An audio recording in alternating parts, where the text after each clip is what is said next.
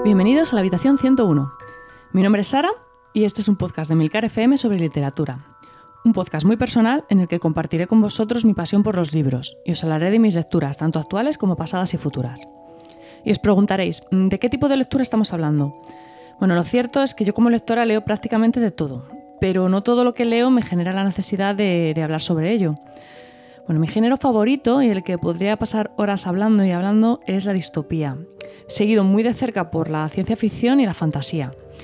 Procuro seguir de cerca las novedades literarias y leo cualquier libro cuyo argumento me resulte interesante. Eh, pero mis libros favoritos, los, que más me gustan, son los que no consigo dejar de leer, los que se quedan durante días en mi cabeza y, bueno, como diría Holder Caulfield, hacen que quiera que su autor sea muy amigo mío para poder llamarle por teléfono cuando quiera.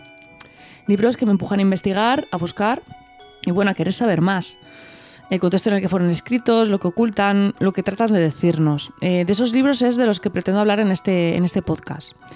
Eh, aquellos que por una razón u otra se han quedado conmigo. Y todo ello, por supuesto, libre de spoilers, en la medida de lo posible, como suelo hacer siempre. Para este primer capítulo eh, quería hacer algo que reflejara un poco cuál será el espíritu de este podcast. Y bueno, el hecho de que lo esté grabando en el mes de octubre me dio la solución.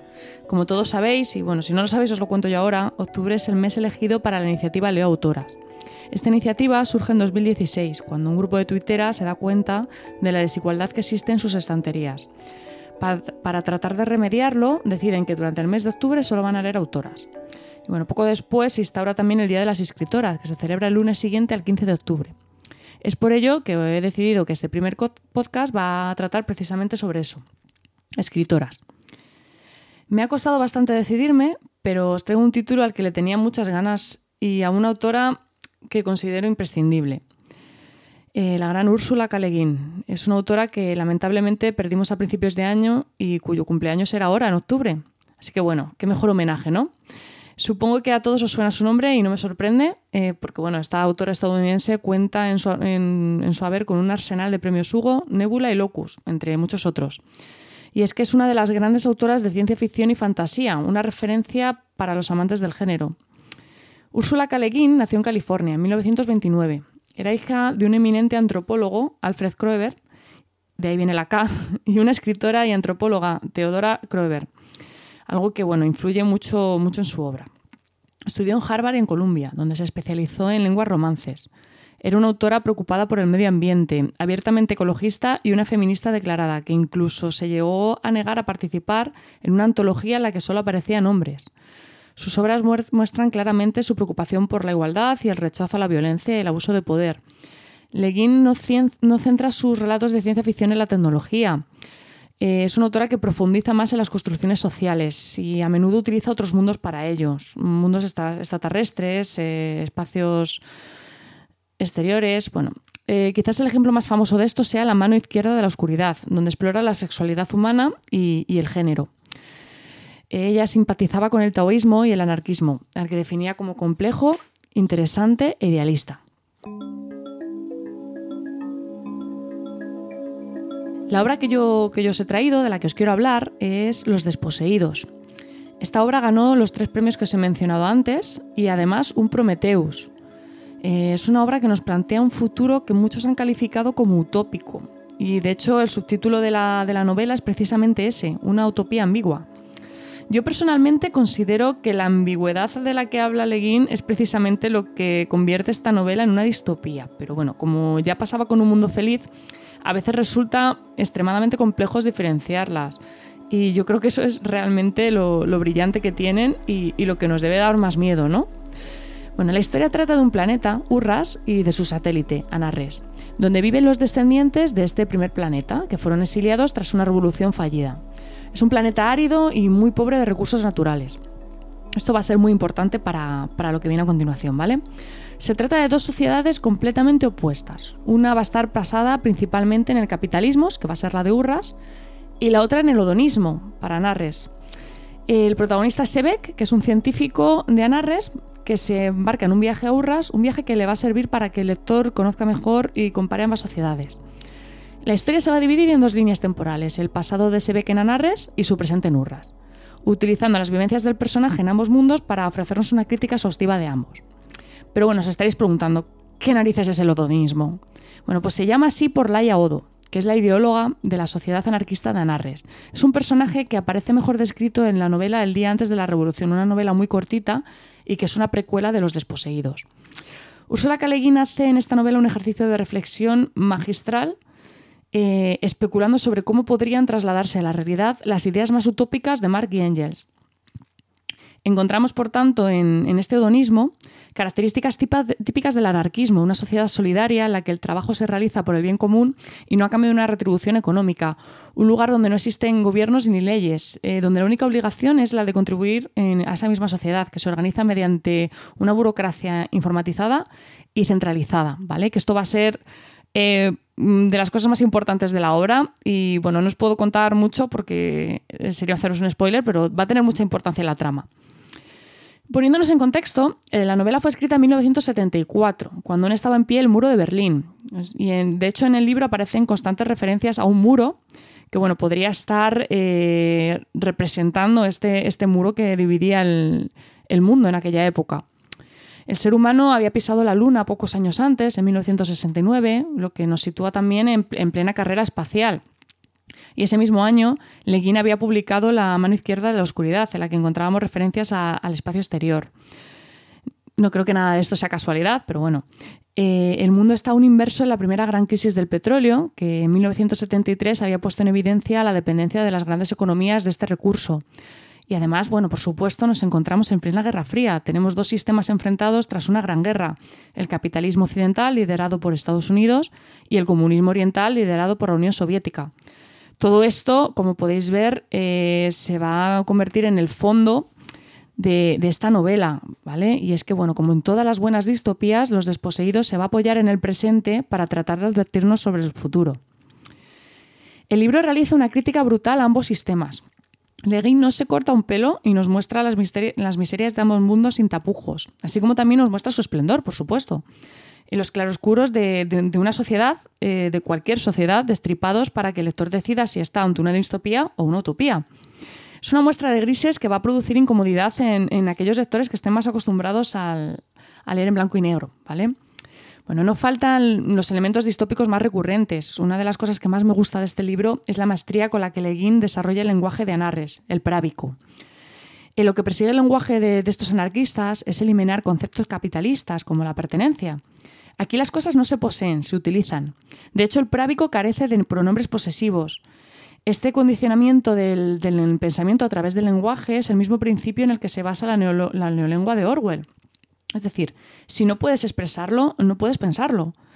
Y en este caso vamos un paso más allá. Eh, si no puedes decirlo, no puedes sentirlo. Es un recordatorio más de la fuerza que tiene el lenguaje, las palabras, lo que decimos y la manera en que lo hacemos eh, tiene la capacidad de dirigir la opinión de nuestro interlocutor a una dirección o a otra, según lo que nosotros queramos. Es una manera de, manipular un poco el pensamiento de, ese interlocutor. Es algo que está a la orden del día y de lo que, bueno, basta con ojear cualquier periódico para tener muy buenos ejemplos. Otro punto clave en las distopías es la colectividad y la manera en que ésta se representa. En Anarres tenemos un problema y es que el individuo está condenado a no destacar. O sea, es un individuo en el que es una sociedad en la que el individualismo está mal visto. En esta sociedad nada, en la que nada se posee, nada se tiene, pues evidentemente eres uno más. No puede, tu nombre no puede brillar más que el resto. Pero sin embargo, no, nos encontramos con algo curioso. Se ha desarrollado un sistema por el cual cada habitante tiene un nombre propio. Este nombre es asignado por un, por un ordenador eh, de manera aleatoria y generado por un programa informático. No es un concepto nuevo, porque nosotros de Zameatín las personas ya habían pasado a ser números. Es una forma aséptica de identificar a los ciudadanos de esta anarquía, sin que sea necesario incurrir en elementos que pudieran sugerir pertenencia, pues como pueden ser los apellidos, que sí, que sí que se emplean en urras. Es un, bien más del Estado, porque al final el nombre pertenece al Estado. Y es que eh, ese mismo nombre, tras el fallecimiento de, su propietario, se reutiliza. O sea, es la más absoluta de las desposesiones. Ni siquiera tu nombre te pertenece. Mm, nos encontramos en Anarres con una sociedad que ha avanzado hacia la igualdad. Una, sociedad que ha normalizado la homosexualidad y la, la promiscuidad, que comprende la sexualidad como una parte más de la naturaleza humana y la vive sin tapujos Es una sociedad preocupada por el medio ambiente y el ecologismo, que estaba muy de auge en aquella época, como he comentado antes, y que tiene mucho peso en las obras de, de Úrsula K. Es una sociedad que plantea la austeridad como una alternativa lógica a la destrucción inevitable del planeta. Este planeta que os recuerdo, como os había dicho al principio, es muy árido, no tiene recursos. Es una destrucción que, bueno, que parece inevitable dado el, uso indiscriminado de recursos que, tiene lugar en las sociedades actuales. Entonces, bueno, es una sociedad eh, que va a tener un contraste muy fuerte con el patriarcado de Urras, que es un, planeta en el que prima el egoísmo y la superficialidad. En palabra de Sebeck, en Urras todo se compra y se vende, pues se trata de una sociedad que consume de manera incontrolada, sin miedo a las consecuencias. Pero no todo es lo que reluce es oro, y Anarres también tiene sus sombras. Todos aquellos que no comulgan con los ideales de este, este satélite eh, se ven apartados de su sociedad. Eh, Leguín nos habla de algo llamado el hospicio, un lugar donde todos aquellos que han cometido un crimen o se han visto eh, molestos, se han vuelto molestos o demás, bueno, reciben una terapia. Es una versión más pues, de la habitación 101 de Orwell, de la máquina del bienhechor de nosotros, de las colonias del cuento de la criada o del exilio a las islas de un mundo feliz. Porque siempre, bueno, en toda distopía siempre hay un lugar para los disidentes. A través de los ojos de Sebeck vamos a ir descubriendo los pormenores de Anarres y a la vez conociendo la aparentemente idílica Urras, una visión, por supuesto, subjetiva y basada únicamente en lo que él conoce del planeta. Porque es lo que le ha sido mostrado y bueno, ¿quién quiere mostrar sus miserias a un extraño?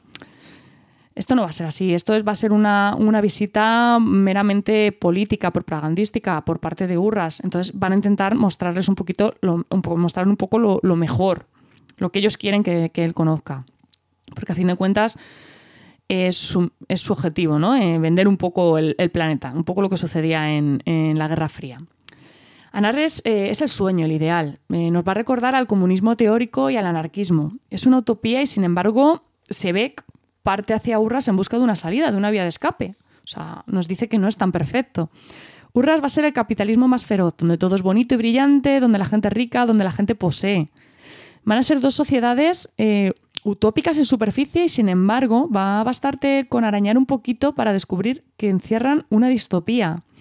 La novela entera está llena de frases reseñables. Es un relato que, si bien plantea una historia simple, va a ganar al lector con la fuerza de sus diálogos y lo certero de sus reflexiones. Una de mis favoritas, la vía más eficaz para destruir las ideas no es reprimirlas, sino ignorarlas. Es una frase que resume a la perfección el conflicto que da inicio a la historia de Sebeck, para mí es una distopía, eh, me ha recordado más a Un Mundo Feliz que a 1984 con todo lo que ello implica. Es una historia que por supuesto hay que leer y una autora que sin duda hay que conocer.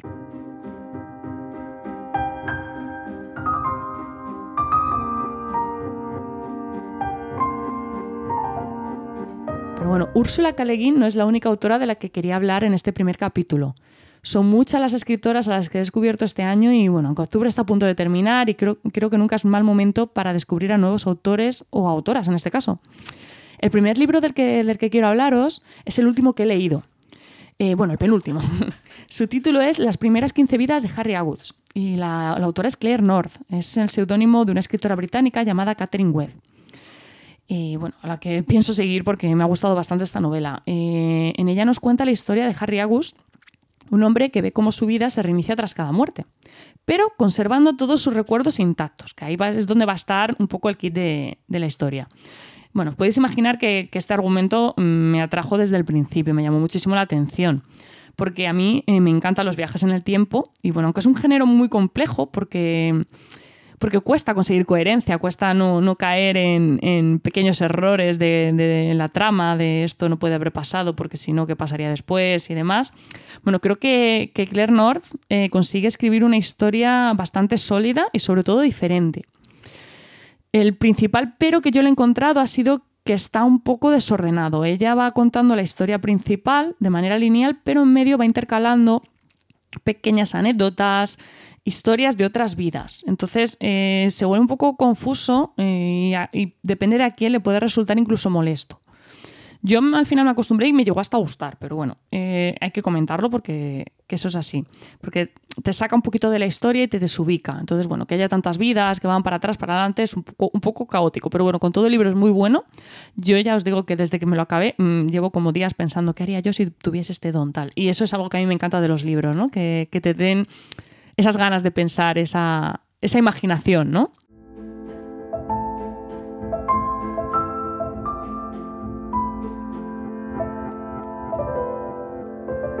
Bueno, otro título que ha caído este mes, esto es un poquito más realista, es Relojes de Sangre, de Delaney Zumas. Es una autora estadounidense que ha obtenido unas críticas bastante buenas por parte del New York Times. O sea, que importante eso.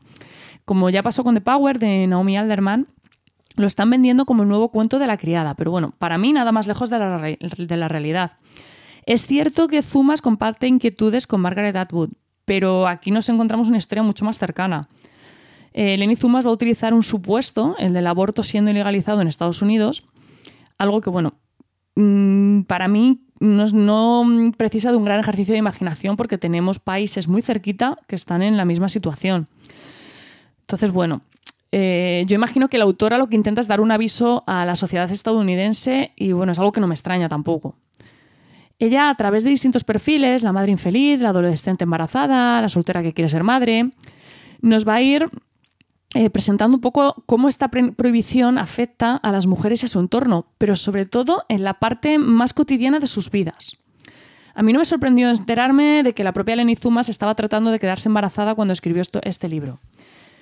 Porque, bueno, tiene mucho de, personal la novela, tiene, tiene muchos pensamientos, mm, que eso es un poco lo que menos me ha gustado. Eh, la forma en la que cuenta esta historia. Ella mete muchos, mete como una especie de narrador en primera persona que va soltándote frases aleatorias, pensamientos, reflexiones, ideas. Es algo que también pasa mucho en The Power que resulta un poco raro a la hora de leerlo, porque son cosas que a veces no están, son inconexas, no, no te llevan a ningún lado, entonces te vuelves un poco loco leyéndolo. A ella que le puede gustar, por supuesto, porque es un tipo de escritura muy personal, a mí en concreto es un, estilo que no me termina de convencer, pero sí que es cierto que el libro, la novela, eh, tiene parte de una idea muy buena y que invita mucho a la reflexión. Así que bueno, eh, creo que merece la pena la, lectura de, de, este libro, porque además creo que es un libro que va a dar, va a dar de qué hablar.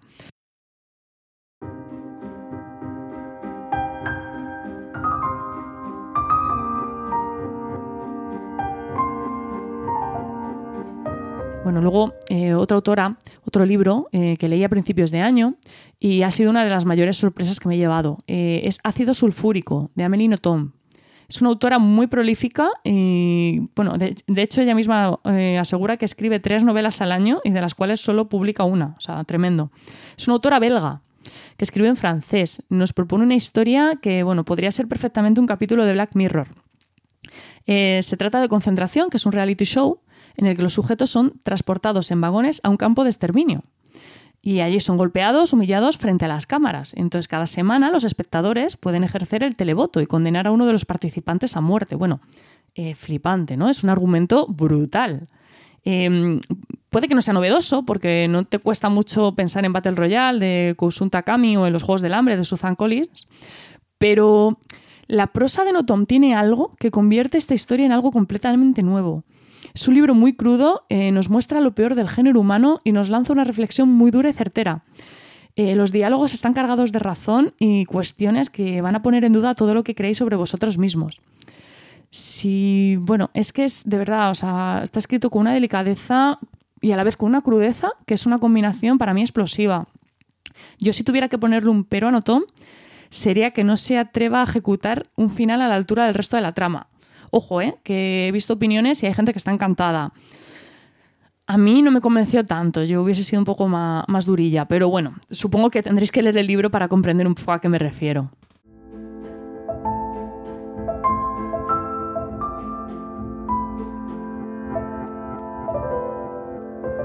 Y bueno, como si estáis escuchando este podcast, es, posible que seáis amantes de los libros, os voy a traer también dos propuestas a medida.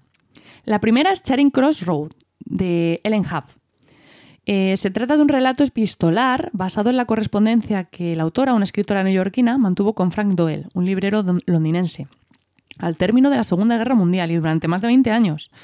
Es una novela corta, muy cortita, que se lee en un par de horas y que, bueno, si sois amantes de los libros, os va a enamorar. Eh, la correspondencia entre Ellen y Hanf es... y Frank es fresca, irónica, tierna. Entre ellos va a surgir una amistad muy sincera basada en su mutuo amor a los libros. Es, bueno, si alguna vez habéis perseguido un libro descatalogado o, buscado alguna edición antigua, bueno, o, incluso encontrado alguna joyita en una librería de segunda mano, eh, os vais a identificar de inmediato con Helen y con la alegría que se reflejan sus palabras cuando Frank encuentra uno de esos títulos imposibles. Su amor por los libros en papel es una delicia para los bibliófilos y bueno, si os gusta la literatura, este libro no puede no gustaros. De verdad que es que es algo que no concibo porque me parece un libro precioso y, no sé, un sueño. Para cualquier lector es, es una novela de ensueño. Eh, bueno, os comento también que, aunque no la he visto, existe una película de 1987 basada en este libro y, curiosamente, cuya producción fue un regalo del productor para su esposa por su 21, 21 aniversario de, matrimonio. O sea, me parece precioso detalle. Y la protagonizaron, bueno, Anthony Hopkins y Aim Brankoff. Y bueno, también, eh, también me enteré hace poquito de que Isabel Coixet la llevó a esta historia al teatro hace, hace unos años. Así que bueno, eh, un datillo interesante, ¿no? Bueno, mi otra propuesta es Entre extraños, de Joe Walton. Es una escritora británica, eh, bueno, británico-canadiense, de ciencia ficción y fantasía, que ha ganado, entre otros, un premio Nebula y otro Hugo por esta novela. Es una historia que mm, empieza cuando termina otra. Eh, la protagonista, eh, Morbuena, está huyendo de su madre, una temible bruja a la que ella ha debido enfrentarse para evitar que se hiciera aún más poderosa. En dicha batalla ella ha quedado lisiada y su hermana gemela ha fallecido. Entonces, bueno, parte un poquito de esa base. Eh, y aunque pueda parecerlo por las hipnosis, eh, no es una historia en absoluto de acción, ¿vale? De hecho, es una historia. Es la historia de después de la acción, la historia que no suele contarse. es para mí una de las grandes novedades de esta, de esta novela es que no nos relata cómo se enfrenta Morbuena a su madre, sino las consecuencias que este enfrentamiento tiene para ella, de cómo trata de rehacer su vida y recuperar algo parecido a la normalidad después de, bueno, de algo tan, tan brutal como enfrentarte a tu madre, perder a tu hermana y quedar lisiada en el camino. Eh, todo esto siendo adolescente, con toda la problemática que implica. Bueno, una experiencia durilla, ¿no? Bueno, para ello, Morgana va a utilizar su diario, a través del cual vamos a ir conociendo sus avances y, reflexiones. O sea, eso está contado en formato diario, ¿vale? Entonces, bueno, ¿cómo se recupera una, adolescente de una, experiencia tan trágica? Pues aquí es donde viene para mí la verdadera magia de este libro, a través de la lectura. Y es que Morgana es una apasionada de la lectora de ciencia ficción y fantasía si eso lo sumáis a que la novela está ambientada a los 80, pues vamos a tener como resultado un repaso imprescindible por las obras de la época, que además van a estar comentadas de una manera, de una manera brillante y apasionada. O sea, porque Morguana eh, es total, leyendo, o sea, tiene un, gusto impecable y unos comentarios muy, muy oportunos. Bueno, y es que este libro realmente va a rendir homenaje a todo lo que rodea la lectura, los libros, los bibliotecarios, las bibliotecas, los clubes de lectura, las librerías. No sé, es una novela que, defiende de manera sutil el género de ciencia ficción y que en definitiva, bueno, va a ser un regalo para todos aquellos que hayamos crecido leyendo este tipo de libros. Es una novela para nostálgicos. No esperéis, por, favor, no esperéis encontrar aquí acción, giros inesperados. No sé, es un relato sobre la adolescencia, los cambios y sobre todo sobre el amor a los libros. Es un relato lento, ¿vale? Y que en ocasiones incluso va a rozar un poco lo rutinario. Mm, si no os gustan este tipo de historias, no leáis este libro, porque creo que es un libro que solo van a disfrutar aquellos que vayan buscando precisamente lo que es, ¿no? Una carta de amor a la literatura.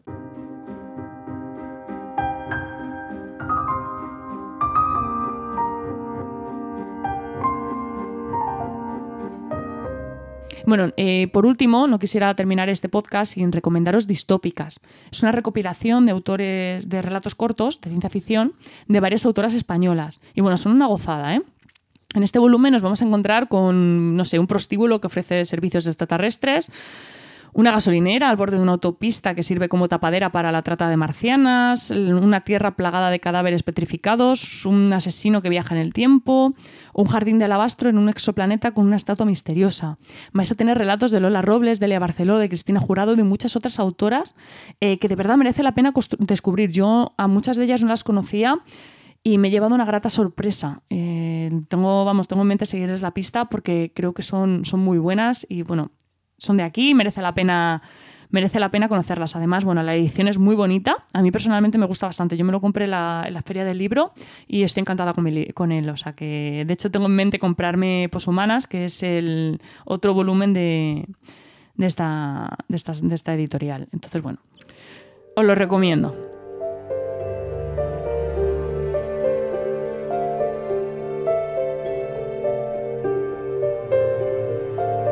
Y nada, eso es todo. Si, os quedáis con ganas de más recomendaciones, eh, tenéis tanto en mi cuenta de Twitter, Toast, como en mi blog, sarabe.es, una pequeña selección que he hecho de, autoras para este mes de octubre. Si os animáis a leer alguno de estos libros, pues bueno, no os olvidéis de comentármelo. Y esto sería todo por hoy. Para el siguiente capítulo os voy a hablar de una de las mejores novelas que he leído este año. Y también, por supuesto, os comentaré las lecturas que realicé durante el mes de noviembre, eh, los títulos interesantes que, vaya encontrando y os traeré alguna recomendación. Y además, por supuesto, acepto sugerencias por vuestra parte. Si queréis recomendarme algún libro o demás, pues encantada. Muchas gracias por el tiempo que habéis dedicado a escucharme y bueno, tenéis los medios de contacto y toda la información y enlaces de este capítulo en emilcar.fm eh, barra habitación 101, donde espero vuestros comentarios. Hasta la próxima y recordad, nos encontraremos en el lugar donde no hay oscuridad.